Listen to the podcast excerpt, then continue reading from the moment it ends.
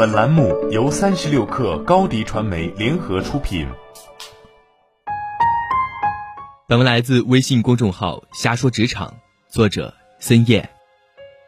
HR 手里掌握的数据更加精准，作为求职者，我们处于完全的信息劣势。怎么才能在这种情况下谈到适合自己的薪资呢？我分享三个建议供大家参考。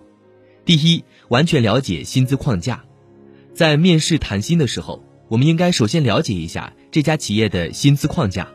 在人力资源圈有一个常用词汇是整体薪酬，薪资不仅仅是底薪那么简单，整体薪酬包括三个部分：一是现金部分，如底薪、年终奖、绩效奖金；二是类现金部分，如年假、员工福利、长期激励计划；三是员工职业发展相关的，如员工培训、员工晋升、成长机会。公司名气、行业地位等。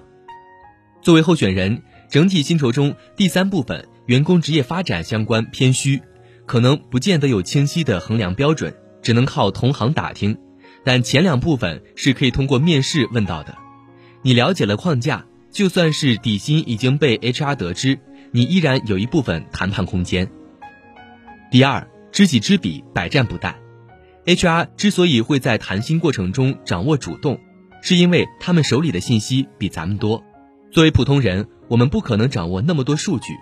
目前互联网上比较靠谱的薪资数据和工作体验分享的平台也不算多，而这些数据未必非常匹配你的情况。最简单有效的了解自己在市场上应该拿多少薪资的方法就是面试，开 offer letter，在公司内也有着非常正式规范化的操作。这种情况下开出的 offer 绝对是合理的。这个 offer 的数字比任何调研报告、任何同事的薪水分享都更能反映你的实力。就算拿不到 offer，在和 HR 猎头的沟通中，你可以大致了解这个岗位的薪资范围。第三，谈薪的时机，找到合适谈薪时机也是非常重要的。对于 HR 来说，他的指标是尽快招到优秀的人才。怎样最好招人呢？我拼命开高薪不就行了吗？这样大概率人才还是愿意来的，但老板不见得愿意啊。所以老板会给一个合理的薪资范畴。但凡有猎头打电话给我推荐岗位，我的第一反应就是，麻烦介绍一下岗位薪资的范畴，我判断一下是否符合我的要求。如果符合，我在随后的面试中会努力展现自己的能力，但我会尽量不谈薪水。如果第一面、第二面我都不谈薪水，专注于团队目标以及未来成长机会。HR 可能会认可我是一个很踏实的候选人。经过一段时间的面试，企业 HR 和直线经理都认可我能力了。这个具体需要大家自己在面试时体会。如果双方相谈甚欢，面试官大有非你不可的架势，在这个时间点上，当然起码是二面过后，谈薪的主动权就会回到求职者手里。这里再说说谈薪常见的套路：一是进入公司后再给你调薪，这大概率是瞎话。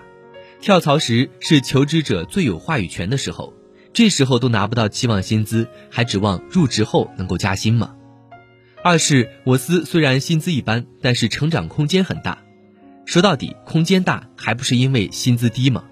如果成长空间大，还烦请具体说说怎么成长，有没有好的案例？三是有期权就有财富自由可能性，这个题没有标准答案，要根据公司所处的状况来看。比如现在拿字节跳动或者蚂蚁金服的期权，那就相当于拿现金，相当于拿财富自由的机会。但对于一些 A 轮企业，甚至是天使轮企业，就算一切顺利，上市也得有五到六年。你的黄金时代真的应该拿低薪来赌财富自由的机会吗？